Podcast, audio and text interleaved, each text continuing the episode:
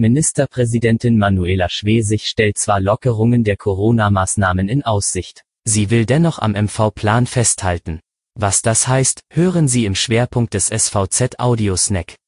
Es ist Donnerstag um 5 Uhr. Guten Morgen. Zum Corona-News-Blog. Die meisten Schüler in Mecklenburg-Vorpommern bekommen ihre Halbjahreszeugnisse wegen Corona per Brief zugeschickt. Nur Schüler, die in der Schule sind, sollen ihre Zeugnisse persönlich ausgehändigt bekommen. Alle anderen sollen die, von den Eltern zu unterschreibende Zeugniskopie per Post bekommen. Das Original soll es später geben, wenn die Schüler wieder in der Schule sind. Das Parlament beschloss gestern Ausnahmeregeln für die Wahlen im Land und für Sitzungen der Kommunalparlamente. Demnach können unter bestimmten Bedingungen, wie einer Pandemie, Landtags- und Bürgermeisterwahlen komplett als Briefwahl abgehalten werden.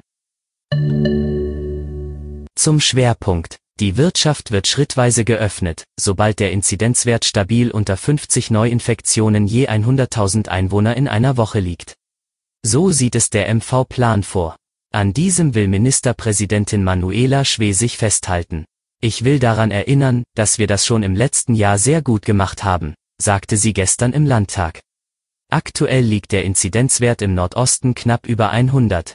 Wenn dieser dauerhaft unter 100 liegt, will Schwesig zunächst Schulen und Kitas wieder schrittweise öffnen.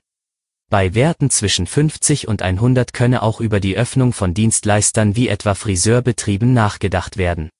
Ich sage aber ganz klar, das wird alles nur funktionieren, wenn wir es schaffen, uns vor der Mutation zu schützen, betonte die Regierungschefin. Wissenschaftler befürchten, dass bei Einschleppung der ansteckenderen Virusvarianten nach Deutschland die Infektionszahlen drastisch steigen könnten. Noch sind die von Großbritannien, Südafrika und Brasilien ausgehenden Mutationen in MV nicht nachgewiesen worden. Unter Federführung der Universitätsmedizin Greifswald soll nun ein landesweites Monitoring starten. Mit diesem soll gezielt nach den Virusvarianten gesucht werden. Die entsprechenden Strukturen werden wohl derzeit aufgebaut, erste Proben sollen bereits ausgewertet worden sein. Perspektivisch sollen in Greifswald künftig pro Woche etwa 100 positive Corona-Tests genetisch untersucht werden, die aus allen Teilen des Landes stammen. Das war Ihr Audiosnack. Alle Artikel zum Nachlesen und Hören gibt es auf svz.de-audiosnack. Die nächste Folge hören Sie morgen früh.